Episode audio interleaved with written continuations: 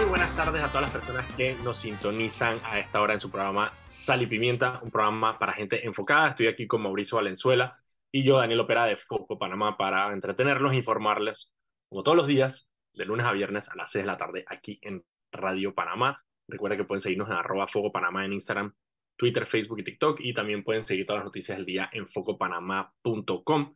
En focopanamá.com también se puede suscribir a nuestro boletín que le envía las noticias más importantes en la mañana y en la tarde. Y algo, algo importante también es que en Foco Panamá pueden poner denuncias anónimas. También hay una, un cajoncito donde dices para poner tu denuncia, nos pueden enviar sus denuncias. También hay una encuesta que estamos haciendo de telefonía que está súper interesante para que queremos que, como es anónima, ustedes viertan todo su odio o su alegría con su, eh, con su encuesta, con su compañía telefónica. Eh, la pueden encontrar en, en, la página web de Foco y la pueden encontrar también en nuestras redes sociales eh, para que la llenen. Ahorita la vamos a estar posteando nuevamente en, en Twitter y en Instagram para que la puedan llenar. Pueden también, este programa se transmite en vivo por el canal de YouTube de Radio Panamá y queda guardado en el canal de YouTube de Foco Panamá para que lo puedan ver cuando quieran. Además se sube a Spotify para que lo pueda eh, para que lo puedan escuchar mientras están en la mañana haciendo lo que quieran hacer, desayunando, haciendo ejercicio, yendo para el trabajo o mm, en el tranque navideño que se viene acercando por estas fechas. Tranque del Día de las Madres, el día de hoy, el tranque del Día de las Madres. Bueno, hoy hay, ¿tú sabes cuántos conciertos hay en Panamá hoy? hoy? Eh, está el de Fonseca, está el de Rubén Blades, el de, había otro más, Fonseca Rubén Blades. Son como, son como, son como siete, brother. Hay como siete conciertos hoy en Panamá. Es una sí, hoy, los Uber, hoy, hoy, los Uber están haciendo plata. Hoy los Uber están haciendo, efectivamente están haciendo plata. Hey, mira, vamos a hablar del tema de Perú, que es quizá la noticia más importante del día, pero vamos a hablar de ella en el próximo bloqueo porque vamos a tener a Darío Ramírez, que es un consultor político con nosotros, para hablar un poco, hacer un análisis un poco más profundo del tema de Perú. Así que eso lo vamos a estar tocando en el, en la, el, otro, en el otro blog. Sí, sí. sí pero, pero, da para hablar por, por, da, por episodio. Da para hablar el resto del programa, literal. Da para hablar el resto del programa. Yo, mira, mira que yo, pues, yo no, yo estaba hasta de que medio desanimado, de que qué día más aburrido, y de la nada, de que conferencia de presidente, bueno, ahora vamos a hablar de eso, o sea, ahorita lo vamos a disecar, pero todo pasó en menos hoy, de dos horas. O sea, hoy Perú fue el sueño de cualquier periodista. Es que noticia cada 30 segundos había una noticia Hubo, pero... hubo, hubo un golpe de Estado, una toma de posesión, hubo una persecución todo. policial. Todo, todo, todo, todo, todo, Ahorita lo vamos a, ahorita lo vamos a conversar. Por ahora tengo, tengo algunas noticias que me gustaría eh, comentarles de las... Tengo una internacional y unas nacionales. En las internacionales tengo una bien interesante, Mauricio. Y es que la FIFA empezó a sancionar a diferentes países por diferentes razones ahorita en el, en el Mundial. La ¿Por, primera. ¿por faltas, con, faltas cometidas durante el Mundial? Sí, sí, sí, sí. La primera es a Croacia, porque en el partido contra Canadá, el portero de Canadá es de origen serbio, nació en Serbia. Y eh, los fanáticos croatas le dijeron absolutamente de todo. Entonces. Ah, ya la peste. Le están poniendo una multa. A... Recordemos que, que, que eh, Serbia y Croacia eh, parte de la antigua Yugoslavia pasaron un periodo bastante tumultuoso en la que hubo literalmente un genocidio étnico en la que serbios y croatas se mataban únicamente por ser serbio y croata. Esto es para, pero eh, va a sonar lo que voy a decir, pero es una de las guerras que a mí más me gustan eh, estudiar y leer sobre ella porque es súper compleja y súper brutal. Pero chuzo, qué, qué feo. La qué segunda feo multa. 30 años después. Espérate, la segunda multa también va con eso que es que eh, en el partido de eh, Serbia eh, contra Brasil, en el los vestuario... los colores en alto. Ajá, en el vestuario de Serbia contra Brasil, los serbios pusieron una bandera que anexaba a Kosovo en el mapa y decía que nunca te rindas. Y lo publicaron en las redes sociales. Entonces, de nuevo, otra vez lo mismo que estás contando, el tema de la guerra y el tema de los serbios aparentemente, eh, eh, la que hubo de lado y lado, hubo discriminación de los croatas contra los serbios y de los serbios de alguna manera eh, eh, anexando parte del territorio, eh, el de Kosovo, a su bandera. Entonces, y, re que... y, recordemos que, que hace, hace, hace apenas dos meses o tres meses hubo una incursión serbia en Kosovo bestial. Es Pero una vez que yo pensé de que se prendió Chechenia, prendió que esta va a ser de nuevo la guerra de los Balcanes, pero es parece que escaló a mayores, pero metieron no. tanques y todo. Pero por eso entonces quedó el tema de, de, Kosovo, que digamos de alguna manera Serbia, un poco lo mismo como Rusia y Ucrania, ¿no? que es como que Serbia jura que está liberando, digamos, a, a, a Kosovo, entonces tienen este este eslogan que es nunca te rindas. Eh, de Kosovo, así que también tienen que pagar su multa, obviamente por eso. Es súper interesante ver cómo esta vaina, o sea, por eso te digo, que normalmente uno no las piensa. Yo me acuerdo también una, una que hubo sobre, eh, sobre España, cuando fue cuando España ganó la Euro del 2012, el 2012 o el 2008, no me acuerdo. Ni eh, idea. Que uno de los, uno de los jugadores eh, llevaba la bandera de, de Cataluña y también hubo todo un problema sobre el tema del el apoyo. Oye, hablando de fútbol y geopolítica, eh, ¿qué pasó con que ahora que, que, que, que, Marruecos retomó la península ibérica? Bueno, está pasando, están pasando varias cosas bien interesantes. Uno, el mundo árabe, eh, como están todos eliminados, el único que es Marruecos, están de alguna manera como súper unidos, como nunca han estado antes del mundo árabe, todos atrás de Marruecos. Dije, vamos Marruecos, ustedes pueden. Eso es lo primero que me, me ha impresionado. Sahuevan em, y una Claro, y aquí lo que ha pasado en, España un poco es que, em, a ver, se ha, se ha energizado, digamos, las posiciones políticas extremas a raíz de lo de Marruecos. Recordemos que en España hay como, hay, la, la, sociedad está bastante polarizada em, y se ha ido polarizando cada vez más. Aquí sí hay, a diferencia de Panamá, digamos, hay, hay un movimiento como ultraderechista, eh, que es Vox y tiene un partido y tiene representantes en el escaño y todo y son súper racistas que el carajo. Súper racistas, anti-Marruecos, anti, o sea, de inmigrantes, todo. Entonces, claro, ah, ha sido bien interesante ver cómo ellos han visto la vaina. Están súper cabreados porque hay muchos, como dije ayer, hay muchos eh, hijos de inmigrantes marroquíes eh, que a pesar de que, de que son españoles y, eh, digamos, le van a Marruecos, entonces como que toda esta gente dice que ustedes son malagradecidos porque, ¿sabes? Naciste en España, o ¿por qué apoyas a Marruecos? O sea, hay, hay, hay un tema metido ahí a, mí me da, a, mí me da, a mí me da mucho miedo el, nivel de fanatismo que, que, logra alzar el fútbol. Hoy justamente estaba con un amigo tomando un café, estábamos hablando de fútbol y yo dije súper neófito en el tema, yo preguntándole por el tema de las apuestas, ¿no? Dije, ¿cómo, cómo deberían ser, cómo, cómo estarán las apuestas, no sé qué? Y él me dice que chuzo, yo, si me ponen a apostar, yo la apuesto a Holanda sobre Argentina, no sé qué, que y acto seguido viendo un argentino como de seis meses más abajo a donde él estaba a decirle, oye, pero ¿cómo vas a abandonar? Ten fe en Argentina. Y yo dije, hermano, disculpe usted quién es, pero una vaina así que yo dije, chusa, la gente se lo toma a pecho, a pecho, a pecho esa, ese tema. Déjame ver cómo están, voy a meterme a ver yo, cómo yo tengo que Yo tengo que decirte que, yo tengo que admitir que me defraudé mucho hoy cuando supe que no hay forma en la que España y Argentina pueden jugar la final. Pueden jugar la semifinal, pero no la final. Y yo dije, ah. Pero, final. pero lo que sí puede pasar todavía es eh, que se dé este duelo de Portugal versus Argentina, que sería como Cristiano Ronaldo contra Messi en su último partido del Mundial. Oh, oh no lo había pensado. Esa puede ser una final. Esa puede ser una final. Oye, a pesar de que Cristiano Ronaldo no jugó ayer, estuvo en la banca. ¿Y Cristiano robando? Y Cristiano robando, eh, él está en la banca, pero de la presidencia de la Asamblea. ah, okay. Mira, las, las, las apuestas eh, favorecen a Holanda. Eh, 3.64 versus 2.28 de Argentina para mañana. Me acabas de hablar chino, pero. Yo no tengo ni idea de apuestas, ni nunca apuesto. Eh, pero Yo que sí que una vez, una vez aposté justamente porque hay un amigo que tiene un bar de apuestas, Entonces un, día, un día estando ahí almorzando dije, yo dije, man, no tengo idea, yo no sé ni cómo se ve el fútbol americano, qué tiene que hacer, yo no entiendo nada. Y el man dije, mira, ponlo ahí y me gané 30 dólares.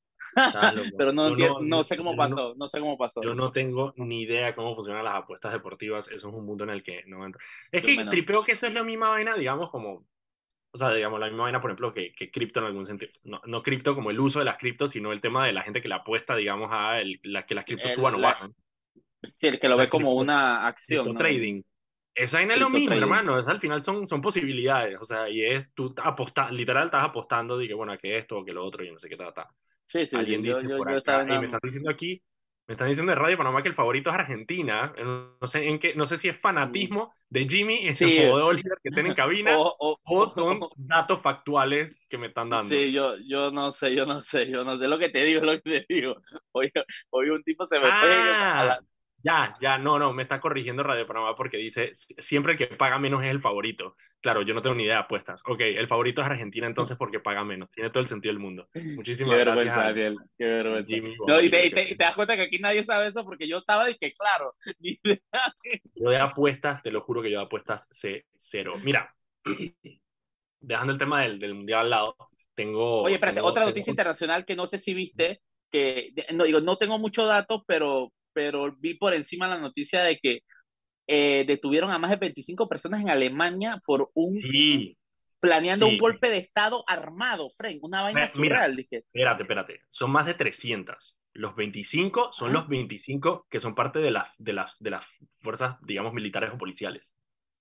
O sea, Ah, había pero un un de de gente. 300 personas, de las cuales 25 pertenecían a, a algún tipo de fuerza armada en, en Alemania, que estarían planeando un golpe de Estado en Alemania.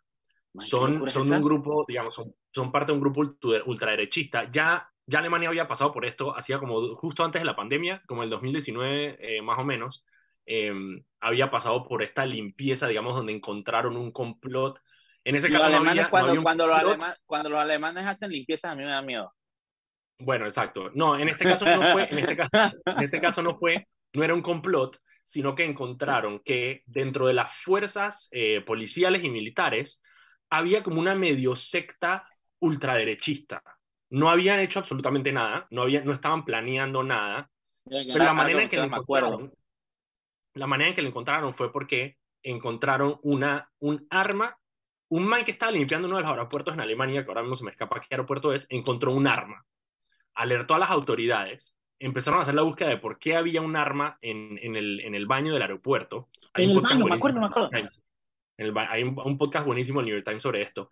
Encontraron que era, un, em, era un, una persona árabe y el sospechoso era una persona árabe. Cuando se fueron a ver, era un militar alemán haciéndose pasar por un árabe, dejando la pistola dentro del aeropuerto porque tenían un plan para efectuar algún tipo de ataque terrorista slash eh, asusto, digamos, para, eh, para, para atacar Incentivar el, el el- sentimiento ese antiárabe, Exacto, exacto, que era porque justo veníamos del 2016, que fue cuando Merkel aceptó este pocotón de migrantes sirios Claro. eh, después de la crisis de Siria.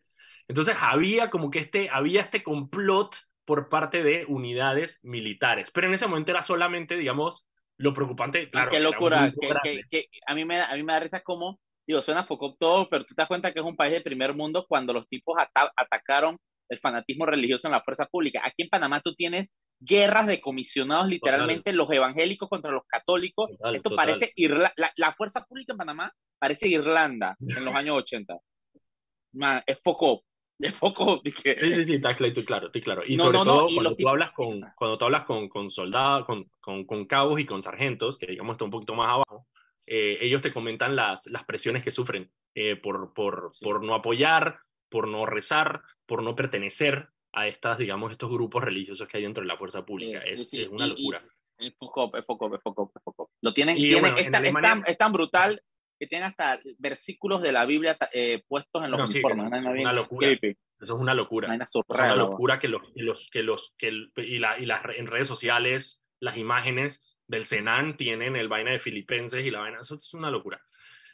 Solamente para terminarlo, Alemania efectivamente encontraron este complot que había de parte de personas, eh, de grupos de ultraderecha, eh, para, eh, para de alguna manera hacer un, un- un golpe de Estado en Alemania, que sería, obviamente, bueno, eso lo vimos en el 23, ¿no? Antes, antes de cuando, cuando Hitler falló, eh, y después entonces ya, ¿sabes? Lo logró, ¿no? A mí lo Sí, preocupante sí, sí. ahí, y para que La, la historia se porque- repite, la historia se repite en espiral. Total, es exactamente lo mismo. Y, y, y una de las partes es porque el nacionalismo en Alemania, como pasó lo que pasó con Alemania, o sea, con el tema del holocausto y el tema de la Segunda Guerra Mundial, Alemania durante mucho tiempo eh, ha tenido como que esta vaina de que el nacionalismo en Alemania no se puede, no se debe expresar. O sea, como que tienen todo, esta, todo este acuerdo nacional que es como que, man, no podemos ser muy nacionalistas porque la última vez que fuimos nacionalistas, fuimos Bueno. nacionalsocialistas y matamos a 6 millones de judíos. O sea, es como, como, ¿sabes? como un alcohólico que sabe que no puede tomarse dizque, ni una gota de alcohol porque termina borracho. Entonces, como que Alemania tiene como que eso súper controlado. Pero eso es lo que ha sabes que algo- generado. es un pocotón de gente que tiene ese nacionalismo de alguna manera como reprimido, pues. Reprimido. crean estas células. No, no, algo, y algo que, algo para, antes de irnos al cambio, algo que a mí me llamó la atención muchísimo ahora que, que hace unos meses que estuve en Ucrania y pasé por varios países de Europa, es, número uno, que lo que los ucranianos son bien nazis no es mentira, eso hay algo bien fuerte ahí. Pero, pero número dos es lo presente que está la Segunda Guerra Mundial en todos estos países europeos es una cosa que nosotros como latinos no podemos imaginar. Ellos es como si hace apenas tres, cuatro semanas atrás hayan que el muro de Berlín estaba arriba y, y hace tres, cuatro meses atrás estaban todavía de que... Eh, súper presente. Liberando Berlín, ¿me entiendes? Nadie que es, el, lo presente que está la Segunda Guerra Mundial en, en la psiquis colectiva de los europeos al menos en, en, esa área Europa del Este, acá, y, me imagino que más para Alemania también, es, bestial, es bestial, Claro, porque tienes que pensar también que hay gente, digamos, de, no, no, la gente de nuestra edad, pero la gente de la edad de nuestros padres, quizás que tienen, digamos, 50 y altos 60, son personas que se criaron en, en, la cortina de hierro, y se criaron hablando ruso, y se criaron en las costumbres rusas y todo. Sí, y es apenas, digo, son gente que lo, lo tiene muy presente todavía. Son las 6 y 18, vámonos al cambio. Cuando regresemos, eh, vamos a hablar de Perú eh, y lo que pasó hoy en Perú con el golpe de Estado. Vamos al cambio.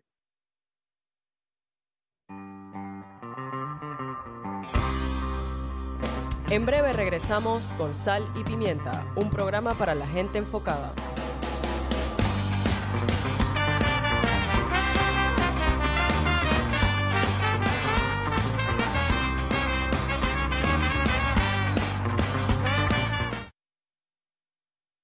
Conoce a uno de los mineros profesionales de Cobre Panamá. Mi nombre es Edwin Salazar, gerente de producción mina. Ingresé a Cobre Panamá en el 2015 como asesor de recursos humanos. Cuando ingresé estábamos en la etapa de construcción, toda la planificación para la formación de los operadores que tenemos hoy en día, todos panameños. Creo que ha sido una trayectoria interesante y enriquecedora de mi parte. Sigue la historia de este panameño en nuestras redes sociales arroba Cobre Panamá y descubre por qué Cobre es el futuro. Hasta tu mejor amigo ladra de felicidad cuando escucha tu carro tanquear. Celebramos tu felicidad y la estamos premiando. Canjea 450 puntos por 6 balboas en combustible y sigue conduciendo en el camino como un ganador. Aprovecha, acumula puntos Pro con tus compras en Buybain, Quick Shop, Car Watch, Ciclos y disfruta. Aplican términos y condiciones. Contamos contigo para garantizar que votes en el lugar que te corresponde en la elección general de 2024. Si cambiaste de residencia, actualízate antes del 5 de enero de 2023. Ingresa a verificate.t.gov.pa para saber si estás actualizado. Si no lo estás, puedes actualizarte en cualquiera de nuestras oficinas en todo el país o también ingresar a tribunalcontigo.com. Tribunal Electoral. La patria la hacemos contigo. Martina tiene 8 años, mamá tiene 58, la casa es propia, pagamos 8 dólares de agua. Pablo, ¿qué haces? No estás publicando eso en internet, ¿cierto? Claro que no, mamá. Estoy practicando para ser un informante adecuado para los censos de cada 2020. Mientras tú trabajas, yo me pondré a contestar todas las preguntas cuando venga el empadronador. Porque soy mayor de edad. Mamá, estoy pilando. ¡Wow! Pero ese día estaré en casa y yo puedo contestar todo. Mamá, es que esta vez los censos durarán dos meses. Y no creo que te quedes los dos meses aquí en casa. Ay, hijo. Gracias por ser el informante adecuado. Pero porfa, mi edad solo se la compartes a ellos. Del 8 de enero al 4 de marzo, ábrele la puerta a los censos década 2020. Panamá, cuenta contigo. Instituto Nacional de Estadística y Censos de la Contraloría General de la República de Panamá. Cuando dos se suman, Panamá recibe más. Con Más Móvil y Claro conectados en la red más grande de Panamá. Ahora nuestros clientes podrán hablar con más familiares y amigos dentro de su red y conectarse desde más lugares con una cobertura más potente a nivel nacional. Más Móvil y Claro. Unidos te damos más. En la red más grande de Panamá. Más información en másmóvilpanamá.com. Conoce a una de las mineras profesionales de Cobre Panamá. Mi nombre es Nancy Melina Lazo Toribio. Todo inició cuando se me presentó la oportunidad de formar parte del grupo de formación. Se me cumplió el sueño no solamente de ser operadora de equipo pesado, sino que también me dieron la oportunidad de ser entrenadora de uno de los equipos más grandes que llegó aquí a Panamá. De los mayores retos ha sido este, poder hacerlo bien. Sigue la historia de esta panameña en nuestras redes sociales, arroba Cobre Panamá, y descubre por qué Cobre es el futuro. ¿Cómo te fue en el juego? Increíble. Hoy es el día del doble puntos. Y estamos de vuelta con su programa Sal y Pimiento, programa para gente enfocada. Estamos aquí Mauricio Valenzuela y yo, Daniel Opera de Foco Panamá. Eh, recuerda que puedes seguirnos en arroba Foco Panamá en Instagram, Twitter, Facebook y TikTok y ver eh, la página web focopanamá.com para las noticias del día. Antes de ir con el resto del programa, vámonos con Anet, que tiene unas palabras para nosotros. Adelante, Anet. El Metro de Panamá informa que de lunes a viernes el horario de operaciones inicia desde las 4 de la madrugada hasta las 11 de la noche los sábados de 5 de la mañana a 10 de la noche y los domingos y días feriados de 7 de la mañana a 10 de la noche. De vuelta con los muchachos. Muchísimas gracias, Anet. Ok, Mauricio. Eh, ¿Quieres hacer el brief de qué fue, lo que pasó con, qué, fue lo que pasó con Perú o quieres que yo haga el brief de, de los hechos? No, dale, dale, dale, todo el brief, dale todo el brief. Ok. A ver, lo primero, lo primero que sucedió fue una conferencia de prensa de Pedro Castillo, presidente del Perú. Recordemos que Pedro Castillo eh, fue electo el año pasado, pasado, eh, pasado o antepasado. Eh, hace un poquito más de un año, sí, debe haber sido el pasado, debe haber sido el pasado. Debe haber sido el año pasado. Sí, sí, pero el año pasado en una elección casi que imposible donde se debatía, digamos, entre eh, Pedro Castillo, que era un, un, dirigente eh, magisterial de izquierda, eh, una izquierda bastante conservadora, versus Keiko Fujimori, la hija del el expresidente. El dictador, dictador, dictador, el ex dictador del Perú, y que ha sido, o sea, la dueña, ama y señora del Congreso por los últimos cinco años. una, una decisión bastante difícil, al final ganó Pedro Castillo por un margen mínimo, pero, es que, cuando, pero es que cuando tú tienes a, cuando tú tienes a un Fujimori en la otra papeleta, no es de, exacto, es de que, hermano. Era una decisión, era una decisión imposible. Yo compadezco a todos los amigos peruanos que yo tengo que tuvieron que votar yo en esa te porque... yo, te, yo, te, yo te puedo decir que a mí me pasó así cuando fue las elecciones que estaba Martinelli y del otro lado estaba Balvin Herrera. Era de que Martinelli todavía no yo, yo, que Martinelli hay una leve posibilidad de que me haga un buen trabajo Balvin Herrera 100% no lo va a hacer, entonces la decisión y yo creo que eso fue Y yo creo que eso fue la, de alguna manera como que, bueno, de, de, Fujimori se sabía el historial y yo creo que eso le, le jugó ah, Ese man mató gente, hermano, ese man mató gente, es no relajo. Pero Castillo era, digamos, una, una posibilidad desconocida. Pero bueno, Pedro Castillo, desde, que, desde que tomó posesión, ha tenido el Congreso, obviamente, en, en contra y ha sufrido una serie de investigaciones. Él incluso tuvo que ir a la fiscalía a, a testificar sobre casos de corrupción.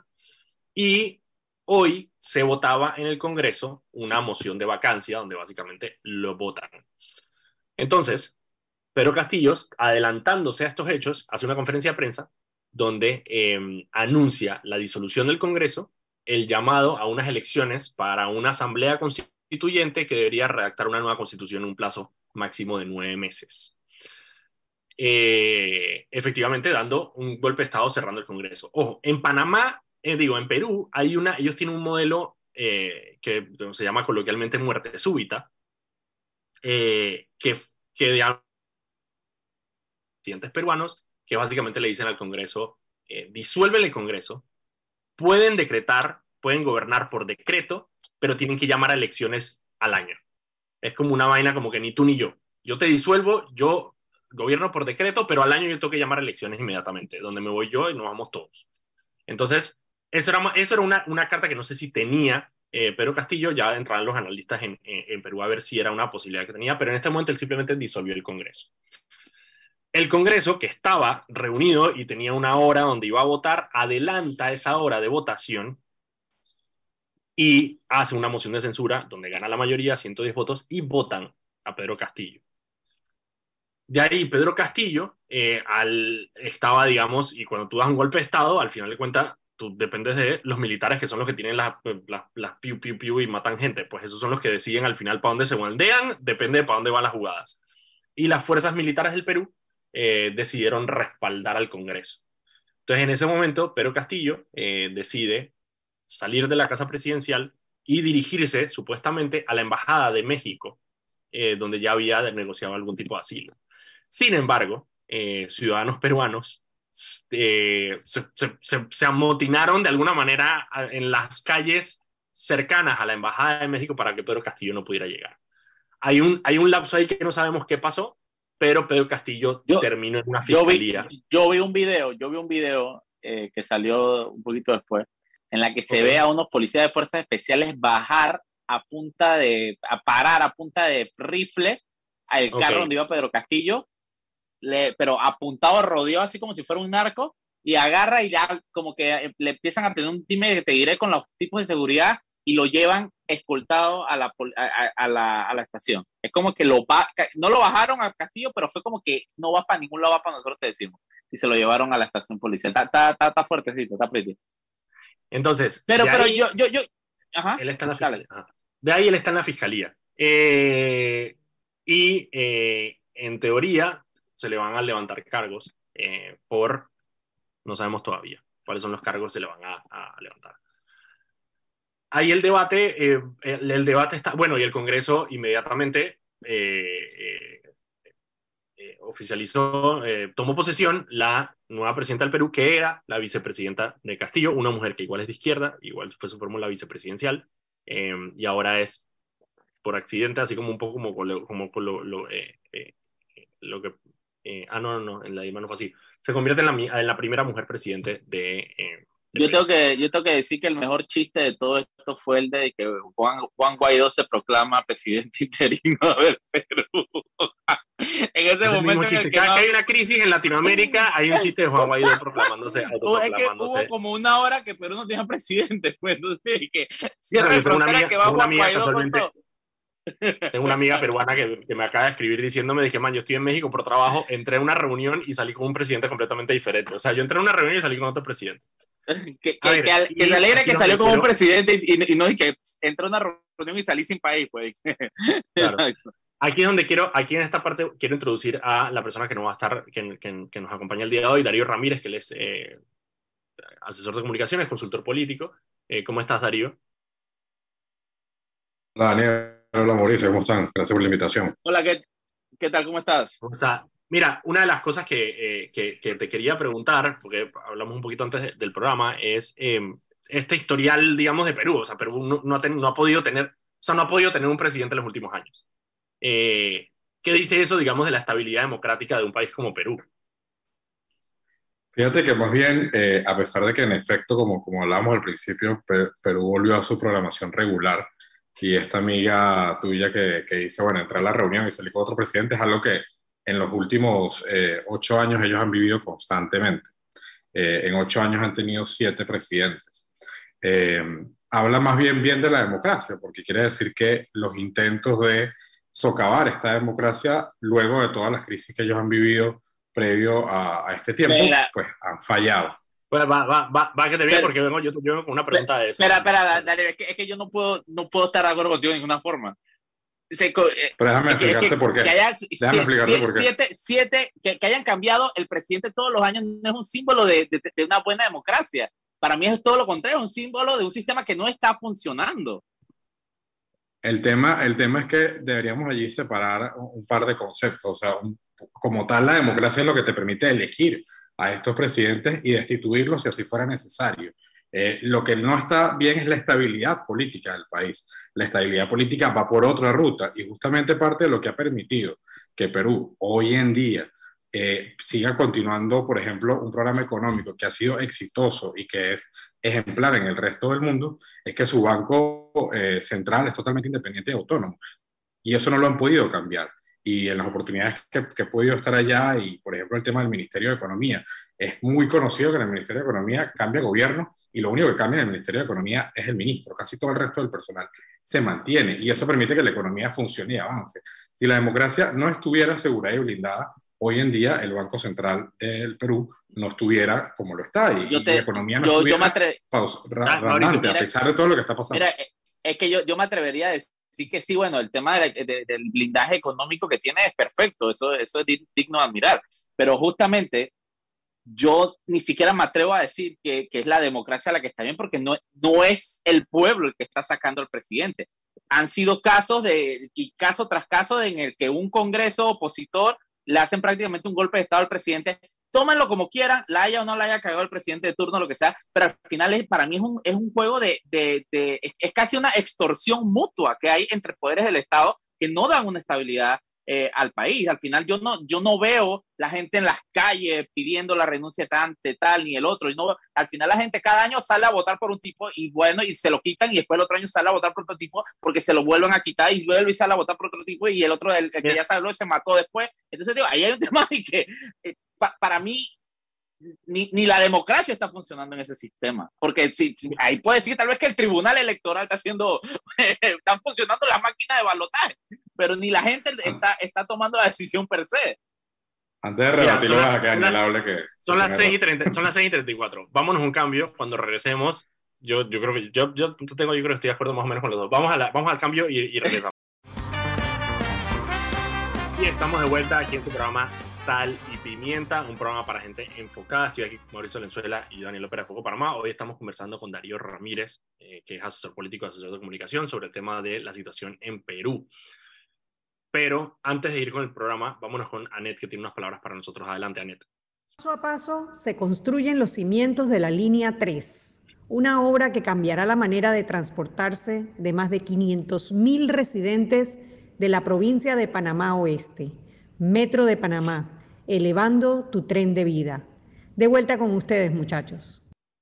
Muchísimas gracias, Anet. Hey, antes de, ir con lo de, Perú, Mauricio, 149 paquetes en Capivá, de droga, y 347 en el Pacífico. Apuesto a que mañana aparece un muertito.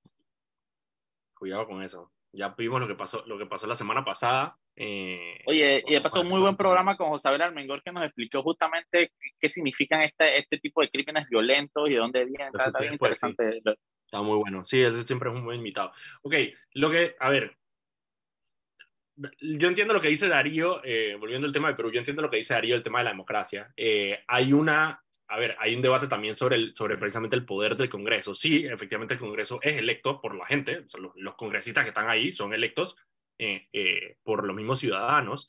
Eh, pero sí, ¿qué pasa cuando tienes una, qué pasa cuando tienes cuando tienes siete presidentes que no han podido terminar su mandato porque de alguna manera tienen un encontronazo. Algo no está funcionando. Algo no está funcionando ahí. De la República. Que puede ser que no esté funcionando. Bueno, las expectativas ciudadanas sobre lo que significa un presidente, PPK cayó. ahora va a decir que los peruanos son los más inconformes de Latinoamérica. No sé si son los más inconformes, pero quizás son los que tienen, digamos, el, el, el, el Congreso, tienen un Congreso que no se, de, que no se dobla, digamos. que yo estaría de acuerdo en eso, yo estaría de acuerdo en eso si tuviera, si, si, si pasara, por ejemplo, lo que, lo que vimos en Venezuela en su momento, que tú tenías movilizaciones masivas, que tú tenías un rechazo grandísimo a la gente, pero, pero, eh, pero en Perú al final, y, y a mí me gusta siempre cuando hablamos de congresos latinoamericanos, que, que, por ejemplo, poner al Congreso peruano como si fuera, ay, ellos representan a la gente del Perú para ver, mira el panameño y dime si el panameño representa a la gente de Panamá cuando sabemos que tienen prácticas clientelistas, etcétera, etcétera, etcétera. y que, llegue, y que lograr una curul en un congreso no es garantía que tú representas a nadie. Así que partamos de esa premisa y seguimos hablando. Estoy completamente de acuerdo contigo, por eso te digo, o sea, quizás una discusión que deben tener los peruanos sobre su modelo democrático. O sea, bueno, capaz y transicionar un modelo parlamentario, pues, porque ya de por sí tiene un Congreso extremadamente fuerte, de pronto que transicione. De por sí el Perú tiene un sistema político medio raro, porque ellos tienen, ellos tienen, tienen presidente y tienen un primer ministro electo por el, por el, por el Congreso, tienen como un sistema que no es, digamos, el, la norma en, en, en, el sector andino. Eh, pero, claro, el hecho de los siete presidentes en ocho años es algo que definitivamente prende las alarmas, aunque está muy interesante lo que dice Darío, que es verdad que es, bueno, al final Perú ha mantenido, a pesar de un, tener una, una, eh, una, una democracia, digamos, bastante inestable, ha mantenido un crecimiento económico. sin duda, sin duda. Eh, eso es digno de admirar. Siguió, o sea, el país sigue operando. No, y, al final, justamente, yo creo que eso es parte de la explicación de por qué no ves movilizaciones sociales masivas, porque la mayoría de las, las movilizaciones sociales muy pocas van en torno al tema de la libertad. La gente la libertad no lo concibe como algo concreto y no lo ve en su día a día. Es cuando empieza a afectarte el tema económico, cuando empieza a afectar el empleo. Y, y, tú tienes un, un tema en, en, en, Perú en donde el, el, crecimiento económico ha llevado a salir de la, de la gente que vive con menos de 2.15, 2. algo centavos de dólar al día en el 2001 era 20% de la población, hoy en día es 5% de la población. Entonces, eso no es una Entonces, yo creo que es como cuando el niño eh, le ve la ventaja de moverse de la casa del papá y de la mamá porque están divorciados mientras obtiene beneficio de ambos. al final, el bolsillo no se está afectando tanto, porque evidentemente el COVID sí dejó en todo el mundo una, una coleta fuerte y ha aumentado el desempleo, etcétera, pero dentro de todo, Perú sigue manejándolo bien. Y volviendo al punto, el, el sistema eh, está tan blindado que ha permitido que estos siete presidentes eh, pertenezcan a diferentes posturas totalmente políticas. O sea, tú no puedes perfectamente poner en un extremo al otro y los vas poniendo. Era un empresario megacapitalista. Por eso te digo, es un tema, para, mí, para mí no es un tema ni es un tema político. Eh, es un tema político, un tema de crisis política grave y de liderazgo también importante en ese espacio.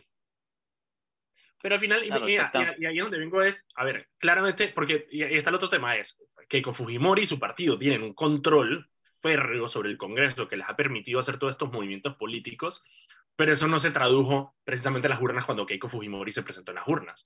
Entonces tienes una sociedad que está, que, que digamos, de alguna manera puede que esté conforme con la manera en que el Congreso está operando, pero no me vengas a ser presidente porque yo de presidente quiero a cualquier otra persona que no seas tú. Pues.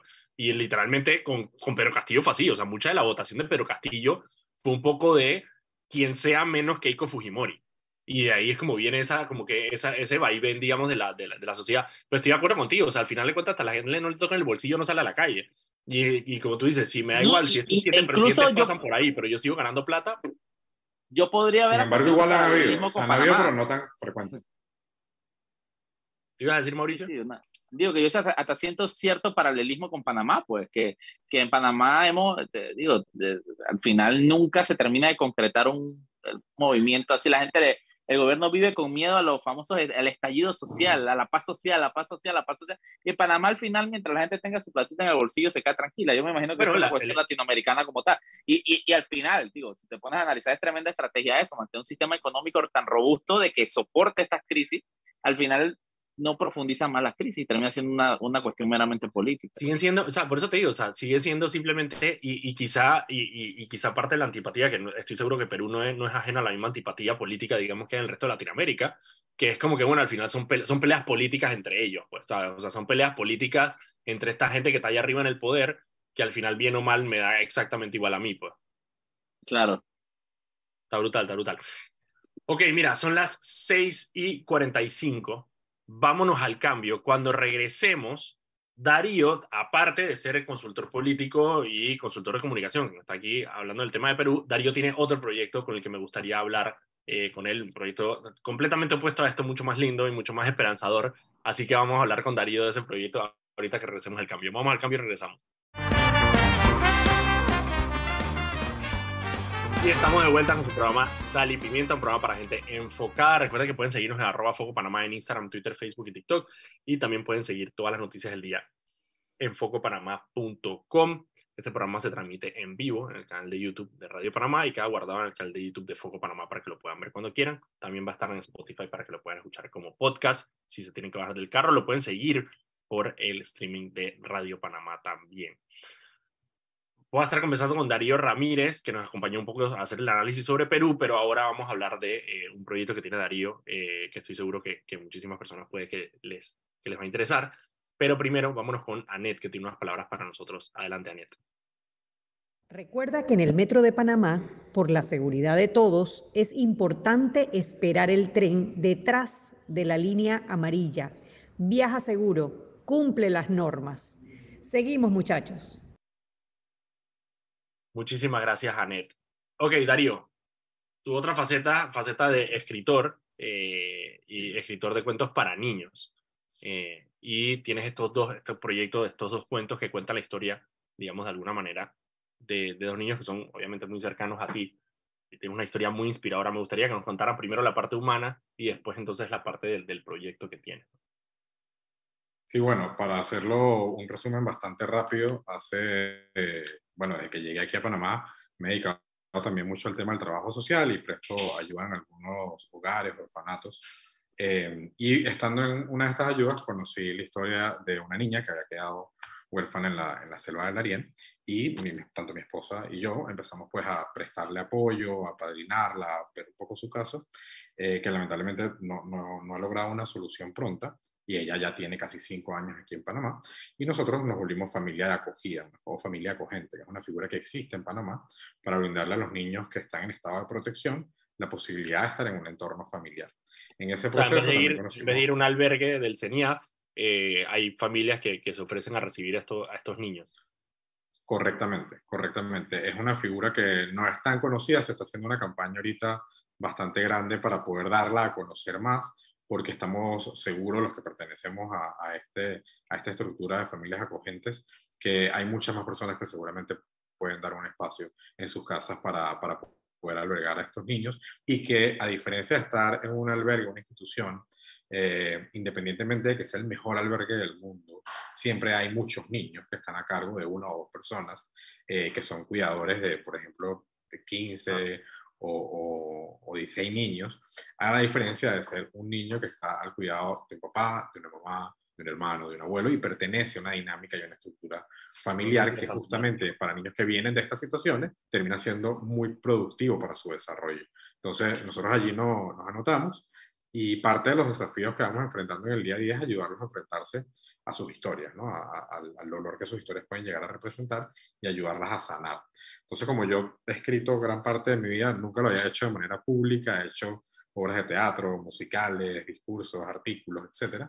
Decidí hacer un cuento con la historia de mi hija, que es mi hija acogente, eh, hacer un cuento con su historia que se llama Panterita Mariposa, que por aquí lo tengo, por cierto, eh, y lo, de verdad lo escribí con la intención de que ella pudiera ver su historia desde otra perspectiva, ¿no? O sea, es una historia infantil, con personajes infantiles, con animalitos, eh, pero que básicamente relata su historia y ayuda muchísimo a que ella pudiera darle frente. La llevamos al colegio hace poco porque sus compañeritos no entendían tampoco mucho cómo era la cosa, entonces yo le ofrecí al profesor y lo podemos leer en el salón. Y bueno, los niños lloraron, se rieron, se divirtieron y al final todos querían un libro. Entonces mi, mi, hija me dice, tienes que venderlo. O sea, este libro tenemos que venderlo. Y, y bueno, ahí empezó el proyecto. Y también, eh, en paralelo, eh, mi, mi, hijo acogente es un niño Cunayala albino, este, que tiene cuatro años y desde, desde hace como un año empezó a preguntar por qué nosotros no somos albinos. Claro. Y, y, es la primera pregunta que va a empezar a hacer de muchas, así que decidí escribir entonces su cuento, que se llama Rino Albino, y relata la historia de un rinocerontito que es criado por dos guacamayas y una pantera, y este, quiere entender por qué él no puede tener alas y no puede tener garras. Entonces el cuento habla del valor de, de ser una familia distinta. Qué brutal, qué brutal. ¿Y cómo fue el proceso, digamos, a ver, si, si el proceso creativo tuyo fue, eh, fue tratar de contar esta historia, o sea, ¿por qué escogiste, digamos, animales para poder contar esta, esta historia? Yo creo que es un tema muy generacional nuestro de tantas cosas que veíamos en películas donde eran animalitos los que cobraban vida este, y, y, y lograr como... Es una manera de poder hacer una distancia que es necesaria este, para poder ver esa propia historia que puede llegar a ser dolorosa, pero cuando la ves reflejada en algo que además no es humano. Eh, yo participé en una obra de teatro de cuento de Navidad, de la obra de, de, cuento de de la historia de Scrooge y todo esto, y la parte en donde el pequeño Timmy se habla de la muerte del pequeño Timmy, de todo esto, toda la familia del pequeño Timmy tiene una historia que es muy dolorosa. Entonces, la directora de teatro en ese momento dijo, vamos a hacerlo con títeres, para que, para que los niños no se pongan tan tristes porque son unos títeres. Entonces, partiendo un poco de eso, fue la idea de, vamos a tratar de, de, llevar esta historia a unos animalitos que hablan, que son coloridos, este, pero que también están dentro de una selva. Y, y de verdad creo que ha ayudado muchísimo poder darle como esa identificación, pero al mismo tiempo la distancia. ¿no? Y digamos, en el, en el, en el caso de, de, de, del, del rino, rino, es rino, el rino albino, ¿cómo es? Rino albino, sí. Rino albino, eh, lo entiendo un, un, poco más porque quizás, digamos, esa, ese sentimiento de, de, de ser diferente y de, y de digamos, de, no entender esa diferencia. Eh, pero en el caso de la panterita, digamos, cómo, o sea, cómo la historia encaja, digamos, con la historia eh, de, esta, de esta niña bueno, migrante que cruza la selva. De hecho, eh, Panterita, si lo, Panterita Mariposa y Rino Albino son dos libros secuenciales. Lo que pasa es que están dirigidos a diferentes poblaciones, pero al final de Panterita Mariposa está la escena post créditos en donde aparece Rino Albino, porque Rino Albino no es un personaje durante la historia de, ya, de Panterita Mariposa. Y entonces ya luego viene Rino Albino. Pero Panterita Mariposa eh, es la historia de una panterita que vivía con su mamá pantera, eh, trabajaban en un circo, eran explotadas en ese circo, la mamá decide escapar, se montan en un barco, el barco, eh, son expulsadas del barco porque bueno, son unas panteras, la mamá es herida, se pierden, llegan a una selva, la mamá se pierde, está muy herida, las consiguen unos elefantes y la mamá lamentablemente fallece en el libro. Y luego entonces vemos todo el proceso, como hay una ley de la selva donde los, los animalitos abandonados tienen que ir al bosque de la lechuza eh, y, en, y, en, el bosque de la lechuza están el resto de animalitos abandonados y Panterita se enfrenta a diferentes perfiles de animalitos abandonados. Está claro. la tigrita que es violenta, que es malvada, que dice que todos los padres son malos, están la osita panda que entonces es un amor y echa broma y cuentos y tal, pero al final hay mucha tristeza, ¿no? Porque al final es lo que tú ves eh, en estas historias que, que son muy duras, que son muy lamentables que un niño tenga que pasar, pero lo ves reflejado allí, ¿no? Entonces al final aparece... Sí, que son reconocer, que son reconocer esos sentimientos. Reconocerlos justamente.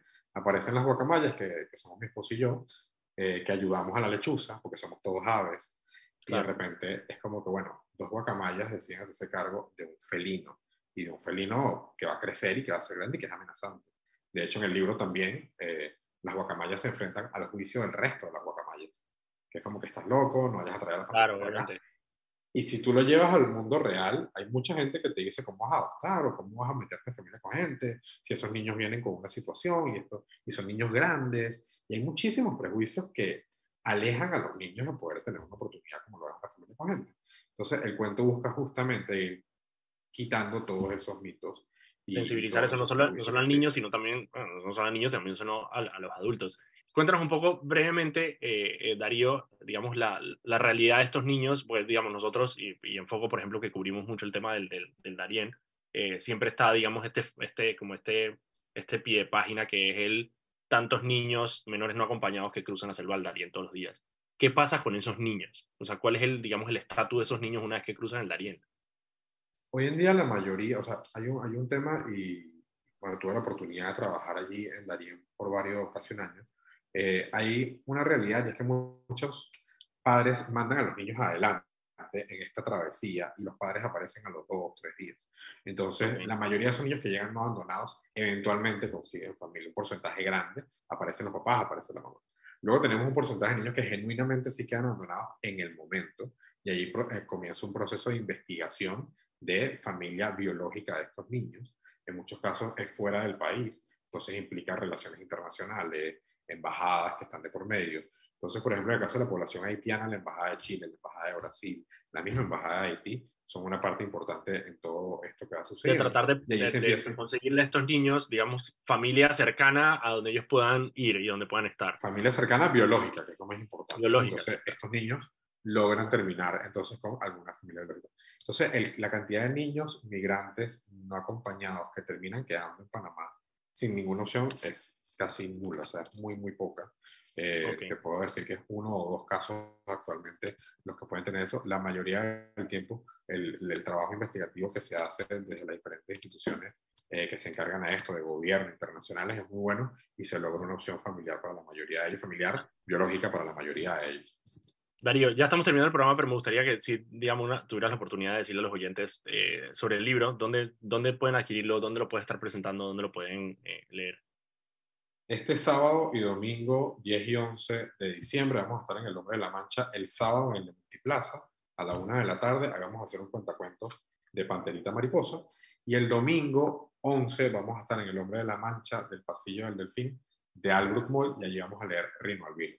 Allí van a poder adquirir no solamente el cuento, sino vamos a tener también algunos materiales y camisetas promocionales de, de, de, de los dos cuentos y de los personajes, y, y van a poder conocer muchísimo Qué brutal. Entonces, me diste 10 de la mañana, 11 de la mañana. Una, una, una de la tarde. Eh, ah, una de la tarde el días, sábado. Tanto sábado como domingo. En el Hombre de la Mancha de Multiplaza. Y a la una de la tarde domingo, domingo en Albrook Mall, en el Hombre de la Mancha. Okay, Excelente Correcto. que pasen por allá y que apoyen. Eh, y no solo digo, es un material me gustó lo que dijiste del, del, del, salón de clase, porque es un material quizá también para, para poder difundir, ¿no? Si tiene para todos, para todos. Para, para, para, poder sensibilizarse con el tema. Brutal. Hey, muchísimas gracias, Darío, por acompañarnos en el programa de hoy. Eh, un poco la polémica de Perú y, pues obviamente e, este proyecto tan lindo que tienes. Nosotros mañana no, no, nos vemos porque mañana es el Día de la Madre, o sea que no hay programa. Retomamos el programa el viernes a las 6 de la tarde aquí en Sal y Pimienta. Nos vemos. Hasta luego.